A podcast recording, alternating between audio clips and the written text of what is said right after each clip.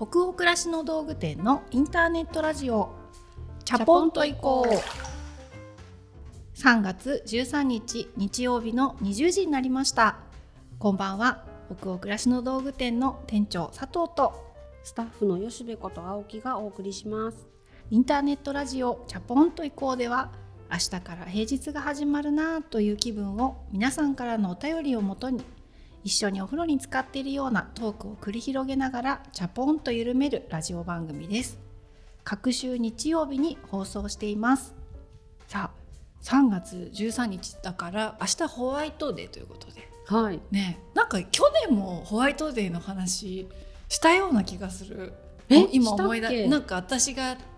息子かとか夫にこうお返しを強要してるっていう、思い出した。思い出した。あれからもう1年経ったっていうことにもちょっと自分でびっくりしてるぐらいついこの間そういう話をした気持ちなんだけど、うんうん。ミニハチ多上肉そう。そうそう多肉をもらったって。この間あれを掃除中にねひっくり返したのよね、えー。で全部散らばって、うん。小石とか土が、うんうんでも詰め直した。綺麗に。元気です。多肉。成長してます。あ今年もね2月14日確か平日だったんでーうん。いつもはっと思い出して帰りにこう食材とか買うスーパーで慌ててチョコを2つ買うんですけど、うん。今年はそれをやる余裕さえ当日ないなっていうスケジュールだったんで、うん。前日が家族でスーパー行けるような余裕がある日だったので、うんうん。家族で行って好きなチョコをお母さんが、うん。私が買ってあげるから「さあ 選びなさい」みたいな。さあどうぞ」みたいな。でまあそれぞれにね、うんうん。買いました。それなりにいいチョコを選んできた。選んできたんですよ。遠慮なく。食べたいものがあったんだね。息子が一番高いチョコでしたね。やっぱね、うんうん。子供って分かってますよね。分かってますよね。そういう時何を選べばいいかっていうのね。それをあげたんで今年私も何かねお返しいただきたいね、うん。うん。吉部さんちは？うちねないんですよそういうの特に。なくってでも子供が期待してるので作ってたんですけど今年はどうかなと思って伺ってたら、うんあのバレンタインの日付うんをそもそも知らなくて「ねえねえねえバレンタインってさ何日?」って聞いてきたんですよ。で答えてあげないでうん「バレンタインはチョコをもらったその日がバレンタインだから」って言っといて。でだそしたらもらえてももらえなくてもがっかりしない。いつだかわからないってことは確かに。そうなので。いいねその教え方。もらえた日がバレンタインだよって言って全然バレンタインじゃない日に「ハッピーバレンタイン!」って言って渡してました。いいですねそれ。2月中中ずっとやってるいいですね。うちはもうちょっとこう繊細な思春期というかそのチョコもらうもらわないっていうことに敏感になりだす頃合いにはうちもそういうことにしようもらえた日がバレンタインだよ。チョコをもらった日がバレンタインだよって。いいですね。ねチャポラーの皆さんもそういうの、まあ、あるっていう人もいれば特にそういう行事はねスルーですっていう、まあ、うちも大抵スルー気味の家庭なんですけどね、うんうん。でもなんとなくスーパーに行くと思い出せる行事は。そうそうわかります。自分の自己管理ではスルーしてしまうけど、うん。買い出しに行くと目につく目立つ行事はとりあえず乗っかって美味しいものを食べたいっていうね。そこに絡んで、ね、そこですよね。そこなんだよ。結局だから私が2粒ぐらい取り上げてチョコも食べたんだけど。そううちもねそうなんですよ、うん。最初の結婚当初は何かしらあげてたはずなんですけどあのホワイトデーにもらえた試しがないなと思ってこれはあげなくていいやつなんだって気づいて、うん。で自分が食べたいチョコを買ってみんなで食べる日にしました。ああいいですねそう。そうね。お兄ちゃんお返しとかできなそうだな。確かに。そうそう。多分そういう、本当にナチュラルに日付を知らないと思うので、んうんうんそう。私もそういうテストとかはもう絶対しないですね昔から。気づいてくれるかなみたいな。絶対気づかないから。だからうんうもうん。教養っていうか、明日明後日だよみたいな。覚えてる？お母さんにお礼すんのってなんかもうなくていいかな？バレンタインもホワイトデーも。夫と息子がすっごい面倒くさそう。に買いに行くのがなんか快感なんですよね。そうあの顔いいですよね。あの嫌そうに行くあ感じが。ーそういえばそうだったなみたいなね。そうだどうする？とか言って。付き合ってやるか。付き合ってやっかみたいな感じのね。はい。じゃあ、えー、と今夜もチャポラーの皆さんからお便りが届いていますのでご紹介するところからスタートしたいと思いますラジオネームまめさんからのお便りです。チャポンと行こう100夜達成おめでとうございます。これまではスマホのアプリで番組を聞いていましたが新しくなった大桃さんのアニメーションがとても可愛くて先日の放送は YouTube をテレビの大きな画面に映して聞いてみました。キラキラと光るお星様や窓から垣間見えるお家の中の景色にキュンをたくさんいただいて目からも癒されました。なかなかお出かけができない今新しい楽しみやお気に入りが増えるってこんなに嬉しくて元気になれるんだなぁとしみじみ感じお便りをしました。今お腹にいる赤ちゃんと一緒に聞いたり見たりしてあの時はこの回を聞いていたなぁなんて思い出を重ねながら出産までの日々を過ごしていけたらいいなと思っています。季節の変わり目どうぞ皆様ご自愛ください。はい。豆さんありがとうございます。ありがとうございますね大桃さんのアニメーション YouTube の方で見てくださったんですね、ねえ、うん。しかもテレビの大きな画面でうん。映して聞くっていう。嬉しいですね。私もこの間のはテレビで見てみました。あ本当、うん、テレビつけながらストレッチするとかっていいですね。あーそっか。確かに。あのねこう夜空とかキラキラ光ったりしてる動きとかね自分の話なんでちょっと話は本当半分にして映像ばっかり見てたんですけど、うん。あのいいですね、うん。確かに。それ聞こえてくるの自分の声だから。そうなんですよ。そこが唯一の難点。全然リラックスできないんですよ。私たちにとってはね。そう。自分たちの話だからね。そうですよね。でも本当に私もあのイラストレーションというかアニメーションすごく好きで、あのチャポラーの皆さんからもすごい好評をいただいていて書いてくださった大桃さんもきっとこういう話聞くと喜んでくださるんじゃないかなとね、うん思いますね。うん、ね、うん。あと今この YouTube のチャンネルがもう一つの北欧暮らしの道具店っていうチャンネルでこの「チャポンと以降」が放送されてますけど、うん。本当のアカウントあるじゃないですかうん北欧暮らしの道具店、あっちの方で公開されてる「うんともすんとも」っていううんうんシリーズがあってそれの大桃さん編も出てるのですごい良かったですよね。すごい良かった。そう、私もそれよくぞ吉部言ってくれた。あそうれも合わせてみてほしいと思いました。にそうこのアニメーションを描いたうん作家ご本人の暮らしとかお仕事ぶりに密着した当店のオリジナルのドキュメンタリー番組があるんですよね。はい、うんともすんとも日和っていう番組なんですけれどこちらでまた大桃さんの人となりとか、うんあのご夫婦で奥様とかも登場してくれてるんですけど、まあ、パパとしての一面もあったりね、なんかすごくその大桃さんの人柄に触れるとまた彼の描いたこのアニメーションが立体的に見えてきたりすると思うのでぜひね見ていただきたいですね。見ていただきたいです、はいあれは。ぜひ YouTube の方も結構ねもう3年ぐらいいろんな番組を発信してきてもうすぐ50万フォロワーぐらいにへえ。コツコツやってきてなるので北欧暮らしの道具店のあの本チャンネルの方ももしまだフォローしてないっていう人いたらぜひフォローしていただけたら嬉しいなと思いますね。はいじゃあ次のお便りいきましょ大阪府にお住まいのラジオネームほおずきさんからのお便りです先日北欧暮らしの道具店でアラビアのクロッカスのお皿が販売されていた折に一目惚れして1枚ずつ買わせていただきました。そこで思い出したのが昔旦那とお揃いで買った唐津焼きのお皿のことです。食パンがちょうど1枚乗るサイズ感と少しずっしりした感じも気に入ってよく使っていましたがある日洗い物の際に1枚を割ってしまいました。すごくショックで少し泣きながら片付けてさよならしましたがその後も悲しい気持ちを引きずって残ったもう1枚をあまり使わなくなってしまいましたそれから数年経ちましたが今回新しいお皿を買ったのをきっかけにまた使っていこうかなと思えるようになってきましたお二人は大事にしていたものが壊れた時どういう風に立ち直りますか？よろしければ教えてくださいう。うんありがとうござあいますりがとう。ございますなるほど。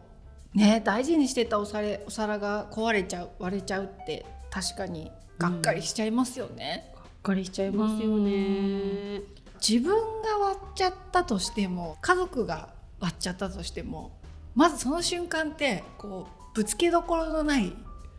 悔しさうんうんに襲われますね私も。なんか聞こえた時に太い声で「ん、あ」って言いますそうね。ねなんか悪気があることってないじゃない。うんだからあって時に何かの手が滑って割っちゃったとか、まあ、何かがあって事故で割れちゃったとかっていうものって大事にしていたものほど気持ちがなえちゃうのは本当ほおずきさんと私も一緒ですね。ねなんかでも割れ方によってもショック度が違うっていうかもうパーンってこうチリチリになるとなんだろう。あ何かの厄払いかなって思うんですけど、うんうんうん、こう鈍くかけるとかの方がなんか地味に効いてくるっていう、うん、わあ使えそうでなんか危ないみたいな、使えそうで使えなそうでは。後で金継ぎでもするかと思って取ってるやつとかなんかありますね。うんうん。うんうん、私もなんかあの水分が染み出るほどじゃないけど薄くひびが入ってるティーマのマグとか、うん、普通に使ってた私もこれなんかひびっぽいなって思うんですけど。危険じゃないからいけると思って。そうそうそうそうあとお茶碗もちょっとね欠けてるんだけどそれを使ってるね、うん、今。私もそこやすりかけて丸くして危険じゃないということにして使ってます、そう。だからそういうギリギリ使えるレベルの壊れ方のは意地でも使い続けたりしてるものもあってでもパーンって割れちゃったり粉々になっちゃったっていう時はもう最初言ったようになんかもうぶつけどころのない悔しさとかあるけどまあそれってもうしょうがないことだからね。起きてしまったことは元には戻せないから、うん、でもまた次なる好きだと思えるお皿を見つけようとか割れたものを取り戻すためにまた同じものを探そうって思ったことはあんまなくて、うんうん、それはそれでもうその時バイバイなっちゃうけど、うん、またさらに今もっと旬の気持ちで好きだと思えるお皿に出会うかもみたいにして、うんうん、もう静かに黙々とちりとりで破片を収集みたいな感じかな。そうね。あでもね唯一ティーマは買い替えるというかあ割れちゃったなって思ってあれ丈夫なんですけどね。割れちゃった時は本当に毎日使うものなので1枚ないだけでも結構困るので買い足しましたね。あそっかそっか。それ定番品はねありがたいなって思います。確かに私もこの間の回でも言ったボデガのグラスとかももし割れたらそうねああいう定番的なものはもう一回買い足したりはするかもしれないけど、うん、でも本当に本当に壊れてグーってなるのってもう1枚もののヴィンテージの皿とかやっぱ作家さんのものだったりって、うん、もしね子供が割っちゃったりした時「はあもうなんてことしてくれたの!」みたいにその怒りをぶつけそうになったりもしちゃうんだけど、うん、まあでもねしょうがないんだよね。それもねもののものとの付き合う中での差がというか、うん、でもお花もそうだし、まあ、自然界のものとかも、うん、ずっと変わらず永遠にあるわけじゃなくてやっぱり季節によって枯れてまたねその芽を出したりありますもんね。花もやっぱ朽ちていって売買しなきゃいけないって毎週あるんだけどでもまた新しいお花屋さん行ってこうわーっドキドキするっていうお花と出会ったりなんかお皿とか物だけじゃない壊れるっていう言い方をしないけどお別れしてるものって結構あるんじゃないですかね。そうですね。うん。そんな気がします。はい。皆さんどうでしょうか？その他にも今回もたくさんのお便りありがとうございました。お便りはすべてチャポイコスタッフ全員で楽しく拝見をしております。それでは本日のテーマとなるお便りに行きましょう。鳥取県にお住まいのラジオネーム春よこいさんからのお便りです。仕事についてお二人にご相談です。自分の強みってどうやって見つけたらよいですか？私は現在26歳で就職して5年目になろうとしているところです。以前からこの分野は任せとけと言えるような得意分野だったりこれは自分に向いているかもといった可能性を見つけたいなと思っていました。というのももし自分で自分の強みが分かっていれば苦手分野や壁にぶつかることがあっても私にはこれがあるから大丈夫と言い聞かせて乗り越えられそうだなと思ったからです。でもいくら年数を重ねてもやっぱり自分のなすことに自信を持てず強みや得意分野を手に入れるにはまだまだ程遠いなと感じます。自分に自信を持つために強みを見つけるためにはどうしたらよいでしょうか？人生の先輩方からドバイスいただけたら幸いです。はい。鳥取県でお仕事されてるんですね。どんな方なんだろうって想像しちゃった、ね、うん、うん、ありがとうございます。ありがとうございます、ね、人生の先輩方っていうとちょっと恐縮というかねあれなんですけれども。こういう確かにことありますね。強みとか自信をつけたいっていうことを考えたこといっぱいあるな私も。過去。今もだけど。ね。地震ってこう揺れ動くっていうか、うん。なんか有形じゃないっていうかこうん。うずっとあるものじゃないなっていう感じはしてて、その時々でうん、変わっちゃうなっていうそのなんか脆いもんだなって思います。そうだね。私も自信をつけるためにうん。強みを見つけようとしたっていうことはすごい共感できるというか、うん。自分ももっともっと若かった時ってもがいてたなっていう記憶はあって確かに自信が欲しかったんだと思うんですけど、そういう時期から、まあ、20年とか時が経ったりして自信をつけるために強みを見つけるっていうよりはなんか一生懸命やってる中で強みらしきものが見つかったその先に、まあ、自信というなんかさコップの水量みたいなのがあるとすれば、うん。昔よりは多少傘が増えてんのかなって思えるのはあるけどでもそうなってもじゃあ自信が今ありますとか自信がつきましたって言えるかっていうとそうじゃないしうね、ん。だからまずそんな前提はすごく思ったんですけど吉部さんはどうですか？でもこれがあるから大丈夫。そう思って乗り越えたいものだよな、そう願う気持ちはさなんかめちゃくちゃ共感できるじゃない。そうなんですよ、うん。だから私にも多分ないんでしょうね。まだ自分の強みとかもよく分かってるようで分かってないし自信もあまりないんだろうなこれにすごい強く共感しちゃうってことは、うんうんうんだけどそれでも仕事をしなきゃいけないだったり、うん。お母さんもしなきゃいけないだったり、うん。ね役割ってものが自信があってもなくても果たさなきゃいけない役があるよなっていう時に自分ってなんか特に何も強みないけどそこから逃げないぞっていう姿勢だけは持っておこうかなみたいなのでうん。これまでの自分では無理だったこともなんとなく受け入れられるようにはなってきてるのかなっていう気はしてますうね。ん。確かに。でもなんか客観的に例えば私から見て吉部さんの強みってこういうところにあるよねとかって一緒に仕事してるからうんうん、言える部分もあるんだよね。へえ。他の人の方が知ってるのかもね。うん、なんかそんな気がする。だから自分で自分の強みを認識したり、うん。人に言えるようになるって何歳になっても結構難しいなって思うんだけど、私が長い付き合いの中で吉部のプライベートのある部分を知ってたり、まあ、一緒に仕事をしてる時間ももう12年近くて長いからそういう中でこういう仕事は吉部さんに任しておいたらすごく安心とかさ、うんうん。そこを信じて渡すみたいなことっうんてやっぱあるけどでも吉部は多分それを自分で言葉にしたり、うん。そこが私の強いところですとかとは多分思ってないっていうのもすごい伝わってくるのよ。うんうんうん、でもなんかね仕事においては信じてくれてるっぽいからその信じてる人を信じるようにしてるって感じですかね。う。ん。そっかそっうん。か、そうだから私もなんか自分もそうだし多分吉部さんもそういうことを今言ってるのかなってすごい思ったんだけど私も仕事人生だけでも大学は行っておらず18歳から一応社会に出ていろんな仕事してるので、かれこれ28年うん、働いてるのかな。へえ、えだね。うん、一応仕事らしきもしてると。ま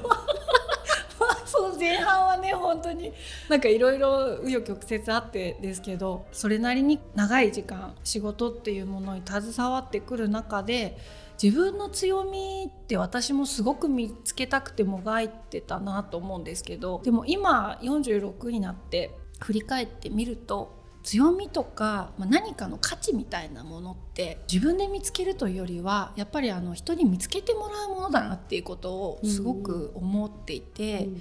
北欧暮らしの道具店のお店とかでも一緒に作ってるスタッフと話をよくするんですけど何かいいところとか価値っていうものって誰かに伝えるというよりはお客様から見つけてもらうものだっていつも思ってるんですよね。だから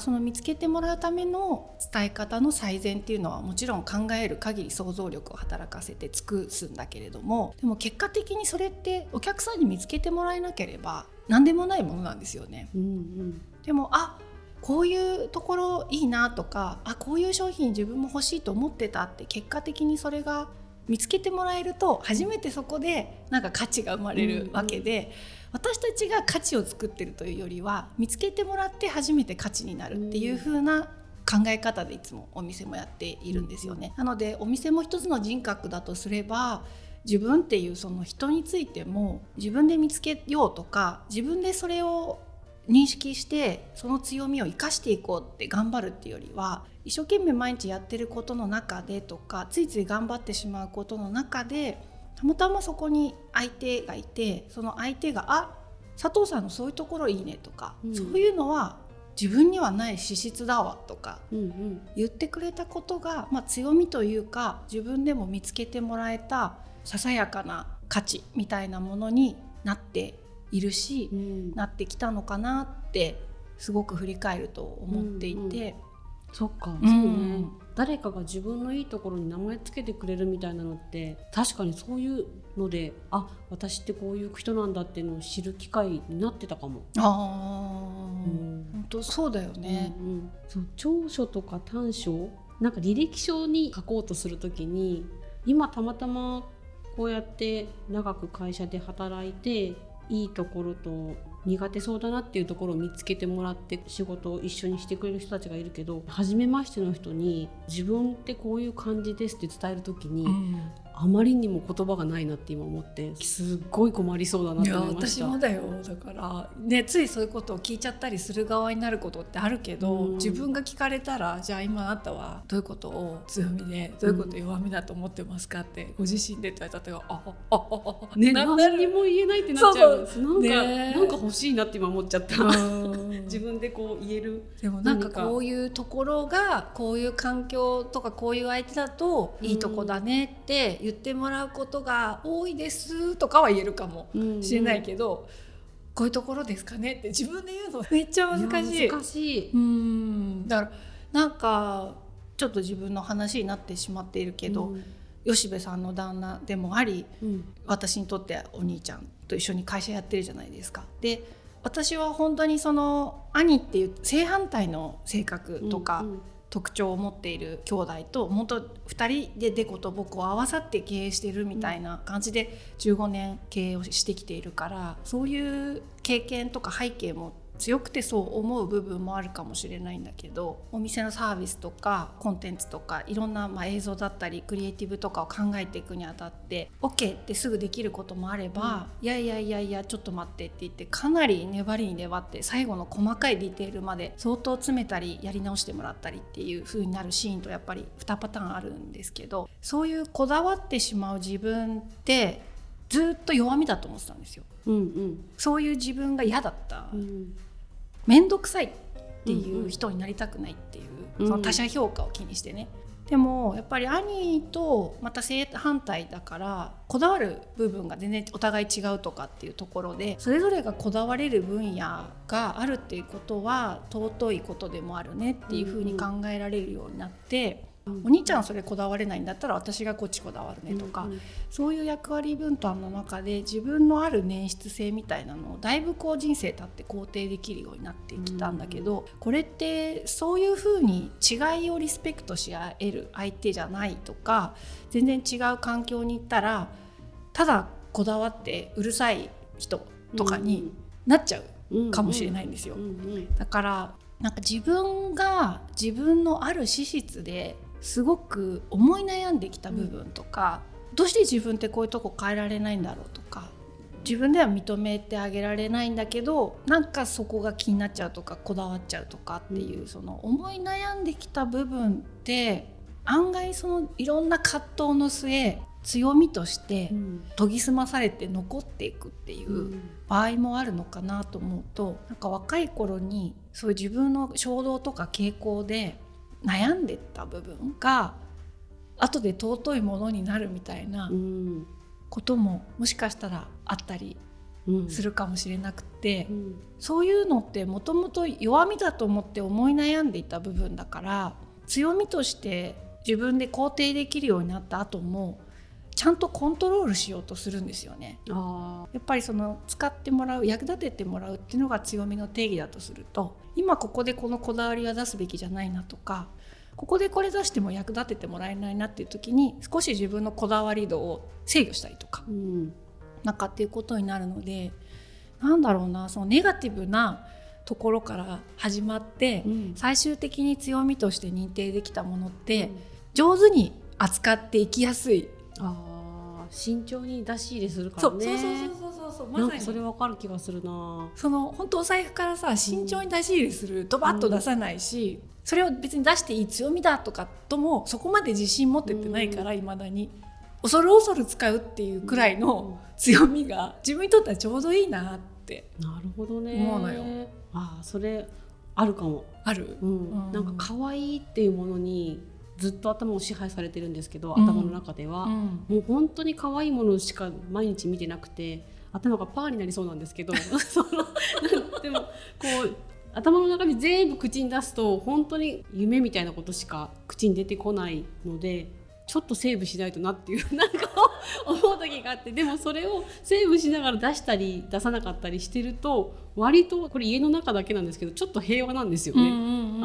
自分のファンタジーと家の中の現実がいい具合に合わさるとなんか緩い可愛い世界になってあ私この世界好きって思いながら生きていけるみたいなのがあって、なんだろうねちょっとずれちゃうかもしれないですけど。多分吉部さんのそのファンタジー力っていうか 想像力とも言えるのかな自分の世界を頭の中に持ってるっていうところがその出す場所とか出し方を間違えるとこう揶揄されちゃったりとか、うんうんなんかその弱みとして自分がそれを外に出すべきものじゃないって認定したりするものになったかもしれないんだけどでもうん。吉部さんそういう想像力がいいところだよねって見つけてもらえたりして仕事で吉部のファンタジー力を使ってもらえてるシーンがあったりするとあれ？私これ肯定して生きてっていいのかもしかしてってなってきた後も結構慎重に出し入れしてその ファンタジーを使ってるってことを言ってくれてるのかなってすごい要約してくれてる。確かに言ってることはきっと同じだよねっていう。同じだと思ってるんですよそれ。なんか「猫かるた」っていう連載を勝手に始めた時に、それ思いました。あ可愛いって言ってもらえた。あれ？これ可愛いんだ。この可愛いって合ってるんだ。みたいなのを思って。あれ本当に頭の中で考えたことただただ書いてただけなんですけど可愛い可愛いって言われてあ私の可愛いがみんなと可愛いがこうつながってよかったみたいな、っていう経験があってだからってすごい猫カルタずっと書くわけじゃないんですけど。そうね。もっとやりたいですとかっていうわけでもないんですけど、そうね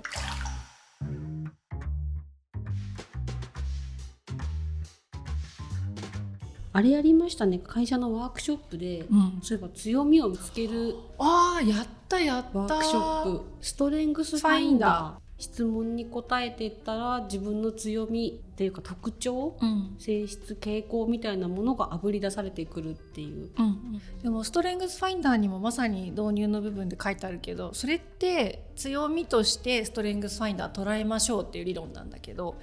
あの場合によってはそれがだから弱みともなり得る、その人の資質っていうことを、でも強みとしてそういう相性をうまく組み合わせたりとかして強みとしていきましょうっていう理論だから本当にさっき言ったことと通じるっていうか自分でここはなみたいな私のこういうとこってあんま好きじゃないんだよなとか、うん。こういう部分でこれまで人とぶつかることが多かったからうん。秘密の扉の奥にしまっときたいって思ってるような部分に案外将来強みになり得るものが隠れていたりね、うん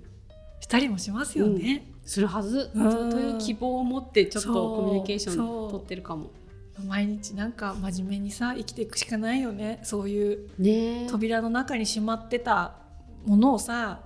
出せたり出して恥ずかしい思いしたりね。りでも出してそれが揶揄されなくって尊がられたりとかっていうその自分がしまい込んでたものをいいこととして他者と共有できた瞬間ってもう何にも勝る喜びかもね、ね。生きてて、うん。うんだから私もそこまでこだわれるってなんかお前すごいなってある時お兄ちゃんに言ってもらったことがあって、うんうん。でもそれまではそのこだわりちょっとどうにかした方がいいっていう話をされたこともあるし、うん。アニカでさえね、うんうん。でもなんか15年一緒に会社やってきてやっぱりそれが一つ一つお互いにやってることが実を結んだりっていうことに対するリスペクトも出てきたりすると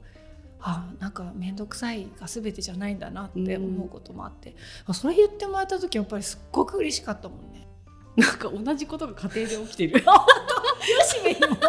言ってる？そういうこと？あなたのお兄ちゃん。お前すごいなってそのねワードお兄ちゃんね褒め上手だね。褒め上手見つけ上手、見つけ上手。20年間それやめないってお前の本気が分かったっていう。そうよくそういう褒め方してくれるよね。本気だったんだなっていう。そうなんだよ。だからやっぱそういう嬉しい瞬間もあるのでね。なんか直接こうやったら強みって見つけられると思いますよみたいな回答では全然なくて、うん。ちょっと申し訳ないんだけど。はい。でも他のねラジオ聞いてくださってる皆さんはどんな考えをお持ちなのかとかぜひお便りで教えていただけたら嬉しいなと思います。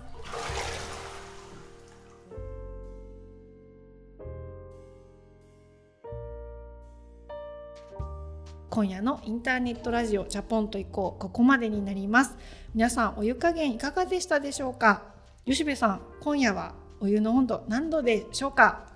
今夜はちょっと素敵なワードもポンポンって出た聞けたなっていう気がしてて。そうね。45度。45度。はいありがとうございます。皆さんの気分が今日も少しでも緩まると嬉しいですね。うん。はい。番組は北欧暮らしの道具店のサイト上やアプリに加えて YouTube や Spotify など合計7カ所で配信をしていますぜひご自分のライフスタイルにフィットしたプラットフォームでお楽しみくださいね。引き続きお便りも募集中です。感想やご質問などサイトやアプリでチャポイコ最新記事を検索していただきページ後半にあるバナーよりお送りください。Spotify などの場合は説明欄のリンクからお便りフォームに飛ぶことができます。全国のチャポラーの皆さんお便りお待ちしてます。次回のチャポンと以降は3月27日日曜日の夜20時を予定しております。それでは明日からもチャポンと緩やかにそして熱くいきましょう。北欧暮らしの道具店の店長佐藤とスタッフの吉部こと青木がお届けしました。それではおやすみなさい。おやすみなさい